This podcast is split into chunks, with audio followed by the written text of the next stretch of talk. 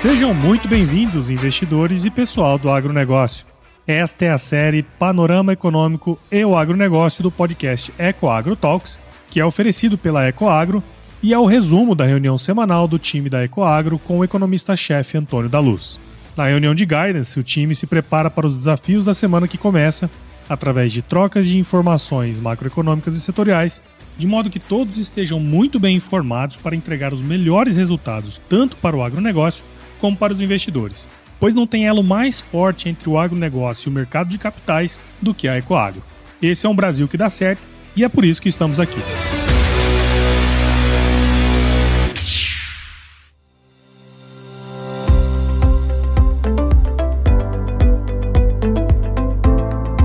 Olá, investidores! Olá, pessoal do agronegócio! Que bom tê-los conosco também nesta reunião de guidance da semana que se refere a 30 de janeiro ao dia 3 de fevereiro de 2023. Essa semana pegada que temos definição da taxa de juros do Brasil, onde esperamos que o, o Banco Central, o Copom, mantenha a Selic em 13,75 e também teremos a divulgação do resultado da reunião do Fed, que deve elevar a taxa dos Fed Funds para em mais 0,25 uh, eh, pontos ou 25 pontos base. Essa semana, então, portanto, bastante carregada, mas eu quero começar a nossa reunião trazendo um assunto que foi bastante debatido, está sendo bastante debatido e creio que ainda o dominará, uh, uma vez que foram criados grupos de trabalho, para a construção de uma nova moeda uma moeda para as transações entre Brasil e Argentina. Eu acho importante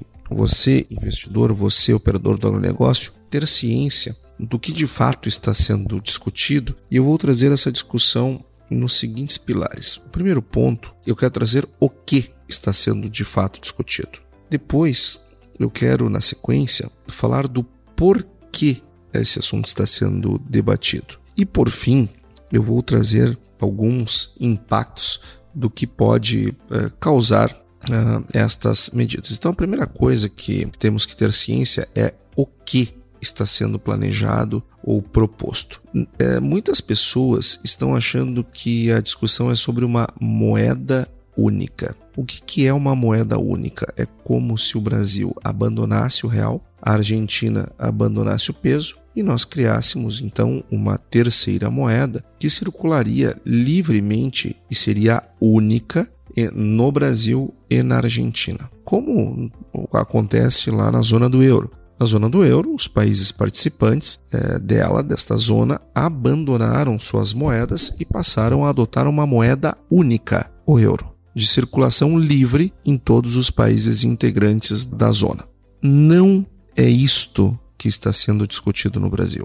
Nem por este governo, nem pelo governo anterior, não é isto. O que está sendo discutido é uma moeda comum. E moeda comum não é moeda única. E eu vou explicar agora a diferença. A moeda comum significa que o país continue com a sua moeda, mas que tenha uma terceira moeda para as transações entre eles. Ou seja, o Brasil continua com o real, a Argentina continua com o peso argentino, mas todas as vezes que Brasil e Argentina forem fazer uma transação comercial, haveria uma terceira moeda que, enfim, é, faria é, os termos, traria os termos de troca e para que esse negócio acontecesse. Mas você, ouvinte do nosso podcast, deve estar se perguntando: mas como assim, Antônio? Já é assim, já é assim. Hoje nós temos o dólar, que faz exatamente essa função. Ele é utilizado justamente para ser essa terceira moeda. Então, quando o Brasil e a Argentina transacionam, o Brasil é, ou a Argentina vão pagar em dólares por aquilo que está sendo comprado. E não é uma exclusividade do comércio entre Brasil e Argentina. É, de uma maneira geral, é, todos, todo o comércio do mundo acontece com a, uma terceira moeda e essa terceira moeda é dólar. Então, uh, o que, que qual, qual, é a novidade nessa discussão? Então, para entender uh, qual é a novidade, nós temos que avançar mais um ponto. Creio que fui bastante claro em trazer o que está sendo debatido. Não é moeda única, é moeda comum, que são coisas distintas. Mas, para ter uma moeda comum, nós já temos o dólar. Então, nós vamos no segundo ponto. Por que, que está sendo proposto? Por que, que esse debate está dominou, inclusive, boa parte do encontro dos presidentes dos países eh, da América Latina? A razão ela é muito simples. Nós precisamos construir uma moeda nova comum porque a Argentina não tem dólares. Simples. A Argentina não dispõe de dólares para satisfazer as suas importações. E ao invés de atacar o problema do porquê a Argentina não consegue dólares para suas transações, os países têm, os países interessados, Brasil e Argentina, têm pensado então na construção de uma gambiarra, já que a Argentina não tem dólares, não quer fazer os esforços mínimos para tê-los, então fazemos uma gambiarra. E aqui vale uma reflexão das principais razões que a Argentina não dispõe de dólares para fazer suas transações. Ela não tem dólares porque, em primeiro lugar, porque ela cometeu uma série de erros na condução da política econômica é, que não trouxeram um ambiente acolhedor aos investimentos,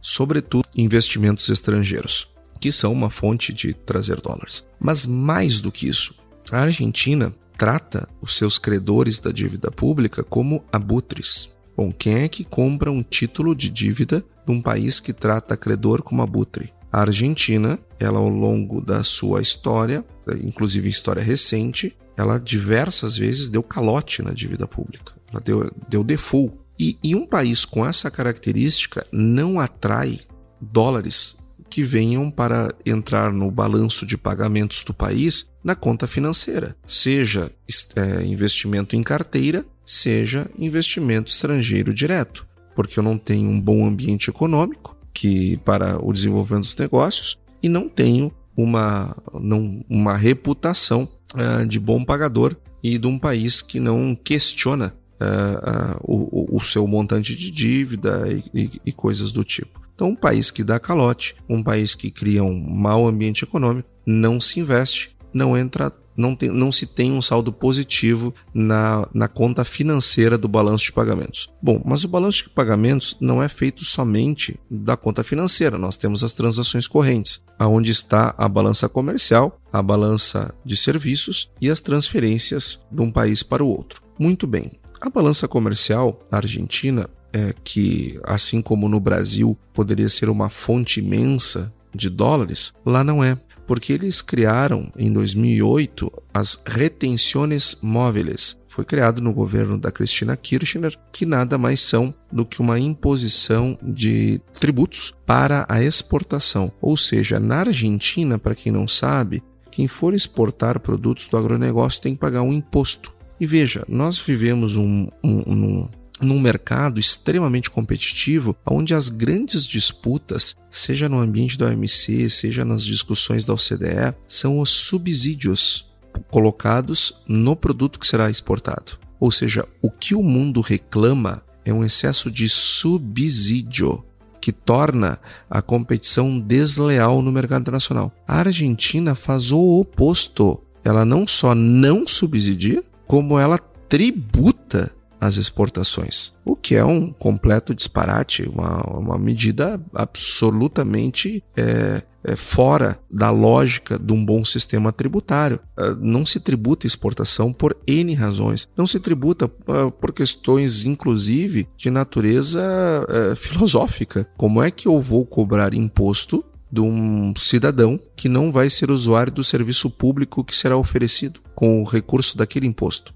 Isso não faz o menor sentido, né? nem do ponto de vista lógico, do ponto de vista filosófico. Imagina do ponto de vista prático, do ponto de vista é, das pessoas, da, da, da, quem é que é, você que está nos ouvindo pagaria, está disposto a pagar imposto para melhorar os, o serviço público, sei lá, no Chile, no México, na, Argentina, na, nos Estados Unidos, na, na sei lá, na Europa? Você está disposto a melhorar os serviços públicos, pagar impostos para que os serviços públicos gerados com impostos que você pagou seja é, oferecido num outro país? Então, por definição, não se tributa exportações. Só que a Argentina, quando opta por tributar é, as saídas dos produtos agropecuários, é, que, é, que são produtos que eles têm uma competitividade natural muito grande, eles exportam bem menos. Mas, mas nós estamos falando bem menos mesmo, bem menos. É, Para nós termos uma ideia, é, lá no final dos anos 90, o Brasil exportava 4 milhões de toneladas de soja. A Argentina exportava 2 milhões e meio. Nós 4, eles 2,5.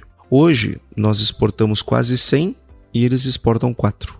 Então vejam a diferença, né? Então, esses impedimentos para as exportações argentinas, elas terminam é, é, fazendo com que haja menos dólares entrando na economia argentina. Então, um balanço de pagamentos é, é, é todo o balanço entre o que nós temos para receber e o que nós temos para pagar é, é, em razão das nossas transações com o resto do mundo. Ou vai entrar em transações correntes, ou vai entrar na conta financeira. Grosso modo é isso. Se na conta financeira eu chamo credores de abutres, eu dou o default da dívida e ainda chamo as pessoas de abutres. Eu é, tenho uma visão do credor a pior possível. Eu não atraio recursos, não, não atraio dólar na conta financeira. Não tem um ambiente econômico é, ou um ambiente macroeconômico estável. Pelo contrário, inflação de quase 100%. Quando nós não temos um ambiente macroeconômico estável, ele não é provido por parte do Estado, é, os investimentos não vêm, os investimentos não acontecem, eles acontecem de maneira muito mais lenta. Então, o investimento estrangeiro direto, o IED, não acontece na sua plenitude por conta da, do, do mau ambiente econômico a, a, na, na, conta financeira, na conta capital, não entra porque uh, se dá calote e ainda se chama os credores de abutres. É, bom, então vamos para a balança comercial. Também não dá porque eles taxam as, as exportações. Ou seja, a Argentina faz um trabalho para não ter dólar. Essa aqui é a realidade. Ela faz, ela se esforça para não ter dólares disponíveis para suas transações comerciais. Então daí o que, que sobra para a Argentina? É, uma gambiarra. E por que, que o Brasil se interessa? E aí,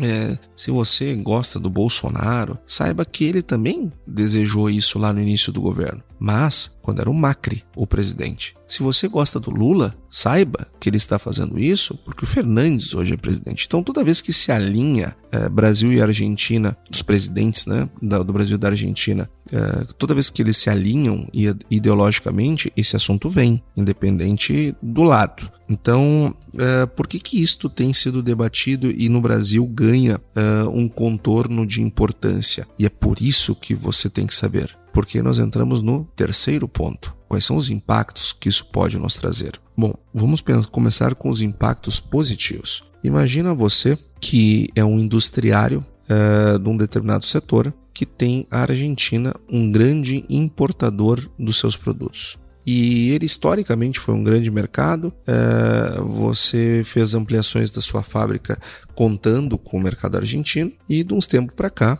eles não têm dólares para importar e diminuem muito as, as importações do seu produto. Você tem interesse de continuar vendendo para ele, correto? Então, ou seja, se eles têm dólar ou não têm dólares, eu, empresa A, que vendo para a empresa B na Argentina, eu e o empresário argentino, nós não temos nada que ver com as maluquices que os governos fazem. Nós queremos transacionar. Eu quero vender para ele, ele quer me comprar. Então, a criação de uma moeda comum que permitisse que, esses termos é, se estabelecessem para que os negócios saíssem não é uma má ideia. Não é a melhor ideia. A melhor ideia é seguir transacionando com dólar normalmente, enquanto o mundo acreditar que o dólar é o melhor meio de troca é, para transações internacionais. Este é o correto. Agora, dado que o correto não é possível, ter uma terceira moeda, uma moeda comum, uma gambiarra, não chega a ser nenhum disparate para que os negócios possam acontecer. Porque daí imagina,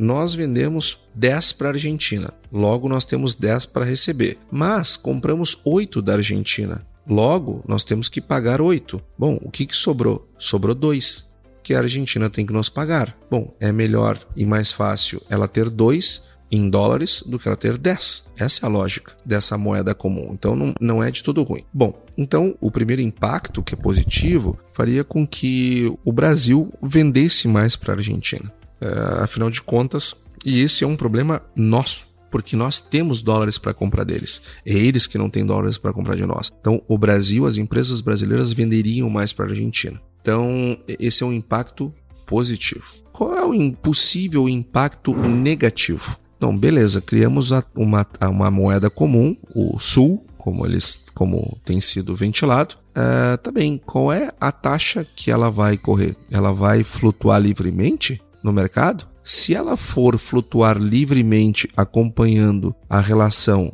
real dólar peso dólar, tudo bem.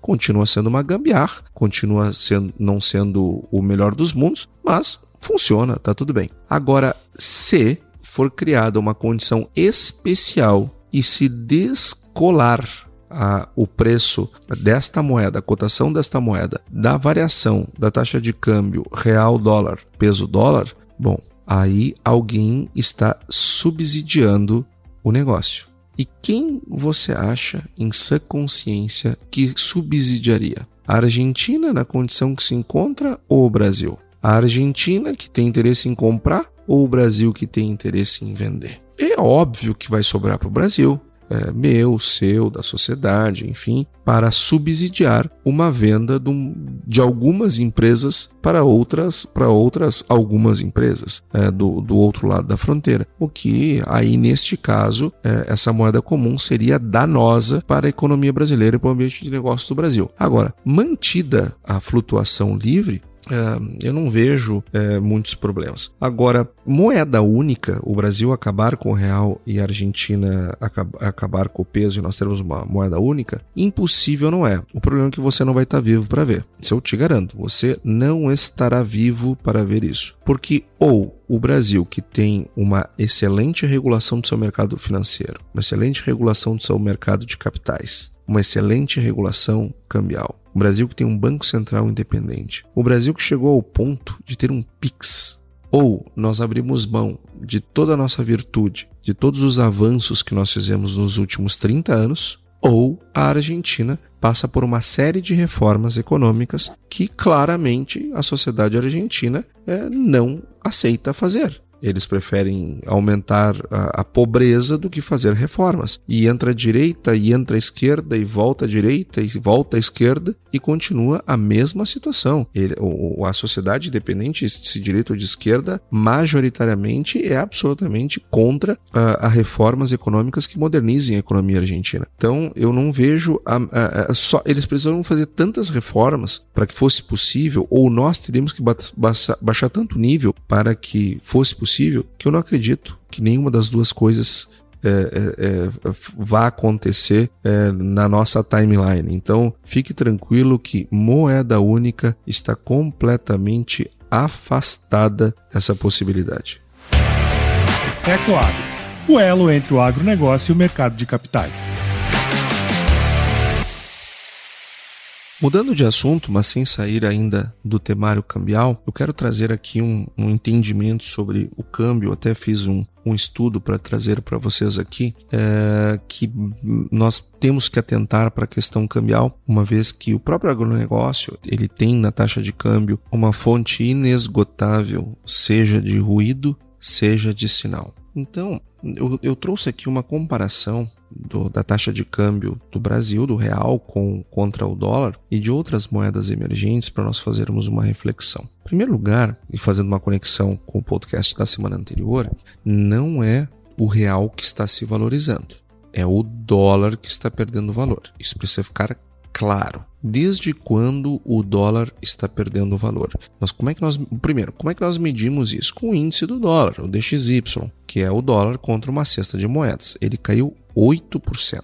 Desde o dia 4 de novembro para cá, ele caiu 8%. Por que dia 4 é, de novembro de 2022 para cá? Por que, que é esse período que nós estamos escolhendo? Porque é ali que houve um ponto de inflexão no DXY, que estava num nível elevado e depois é, é, ganhou uma certa estabilidade, ainda que com volatilidade, mas dentro de um determinado canal, e de lá para cá ele desabou caiu 8% desde o dia 4 de novembro de 2022. E por conta disso, o peso chileno caiu 8,73. Ou seja, aliás, a taxa de câmbio do contra o peso chileno, é, ou seja, dólar peso chileno, caiu 8,73, parecido com o que caiu o DXY. O peso colombiano caiu 11,24. Ou seja, aliás, o peso não, a taxa de câmbio dólar peso colombiano caiu 11,24. O peso mexicano caiu 3,75. E o novo sol, que é a moeda do Peru, caiu 3,05 a taxa de câmbio dólar novo sol. Ou seja, o peso do Chile se valorizou quase 9%. O peso colombiano se valorizou 11, mais de 11% em relação ao dólar. O peso mexicano valorizou quase 4%. O novo sol eh, peruano valorizou mais de 3% e o real foi na contramão. Nós desvalorizamos. Porque veja, parece mentira, mas no dia 4 de novembro de 2022, logo depois que passou a eleição, se resolveu o segundo turno, a taxa de câmbio no Brasil estava 5,019. 5,019. E ela atingiu seu pico desse período no dia 17 de novembro, 13 dias depois, quando foi para 5,53, que foi ali quando as primeiras declarações do governo eleito trouxeram um enorme de uma, de uma preocupação para o mercado. Então vejam, hoje, ah, ou melhor, hoje não, o último fechamento da taxa de câmbio é, no Brasil é, está bem acima, significativamente, quase 1% acima do que estava lá no dia 4, quando houve a inflexão. E por que, isso está acontecendo? Por que, o real, que em relação a quando todo mundo começou a valorizar, as, as moedas começaram a se valorizar frente ao dólar, porque o dólar DXY começou a cair, que aconteceu por conta da, do momento em que é, se enxergou um teto das altas dos juros para o Fed, desde lá o dólar começou a cair e todo mundo ganhou valor em relação, todo mundo em termos, ganhou valor em, em relação ao dólar, mas o Brasil não, o real não. Isto aconteceu por conta da, de toda essa turbulência que aconteceu é, na equipe de transição e depois no governo já empossado. Muitas declarações que vieram contrárias a, aquilo que se espera para o, o, um bom desenvolvimento econômico, para um crescimento econômico, para bons resultados das empresas. Então, é, é, nós é, deixamos de valorizar o, o real quando comparamos com as outras moedas. É fato que nessas últimas semanas nós tivemos um movimento interessante. O real nestas últimas semanas se valorizou bem. O que, que eu quero dizer com isso? Tem lá ainda em relação ao DXY, pegando vis-a-vis, tomando vis-a-vis, tem lá quase 10% de diferença. Ou seja, considerando o período, né? Tem lá 10% de diferença. Então, a tendência da taxa de câmbio é tudo ou mais constante, não havendo nenhuma é, dúvida sobre a, a, questão fiscal, vindo notícias, não digo nem boas, mas é, razoáveis para o horizonte fiscal brasileiro, a, a, tendência da taxa de câmbio é de fato termos queda, o que preocupa, porque o produtor ele comprou seus insumos com o câmbio alto e vender a sua produção com um câmbio baixo é de fato é uma preocupação adicional que nós, que somos operadores do agronegócio, é, temos que levar em consideração e colocarmos nas nossas contas. Então isso é, preocupa um pouco. Tanto é que essa, essa queda na taxa de câmbio trouxe queda nos preços das nossas principais commodities em reais, em que pese lá fora os preços tenham subido bem, é, nós aqui dentro tivemos quedas bem significativas. Trazendo agora um pouquinho do, dos Estados Unidos, uh, os Estados Unidos deverá ter uh, uma recessão, isso uh, parece cada vez mais próximo. Agora, inegavelmente, o resultado do PIB, que foi divulgado na semana passada, um crescimento de 2,09, aliás, 2,9, surpreendeu positivamente o resultado do quarto trimestre. É, veio acima das expectativas, o que, sem dúvida, é, vai criando uma uma, uma percepção do que o pessoal está chamando de pouso suave, é, que é o que parece que vai acontecer mesmo. A economia americana vai desacelerar por conta das elevadas taxas de juros, mas não deverá despencar. E isto posto, nós temos uma, uma desaceleração também em vários indicadores dos Estados Unidos. É, vai haver uma, uma, uma queda. Agora, o tamanho dela, que alguns meses atrás parecia ser maior, é, quem sabe não seja tão grande assim. Agora, tudo indica que o Fed vai manter os juros elevados é, é, e isto vai fazer com que é, haja também uma pressão para manutenção da taxa de Selic aqui no Brasil elevada ao longo de 23 e, e o que nem precisa o que nem precisaria, porque, como nós temos observado e alertado é, você nosso ouvinte do podcast, a cada semana aumenta a perspectiva é, do, da, da inflação para 23, para 24, para 25, ou seja, não só a deste ano, mas a do horizonte relevante das expectativas, tem subido justamente por conta dessas questões fiscais mal resolvidas. É, e, isto é muito ruim. É, quando as expectativas é, ficam altas, torna o trabalho do Banco Central mais duro, ou seja, não tem como baixar juros numa situação dessas. Então, se prepare para ficar com a Selic alta mais tempo do que se imaginava lá no primeiro semestre é, de 2022. Vamos ter, infelizmente, um período mais longo do que desejávamos. E quando nós olhamos os dados da inflação, essa perspectiva ela se robustece, porque afinal de contas, o IPCA 15 de janeiro, que é uma prévia do IPCA, teve uma elevação de 0,55.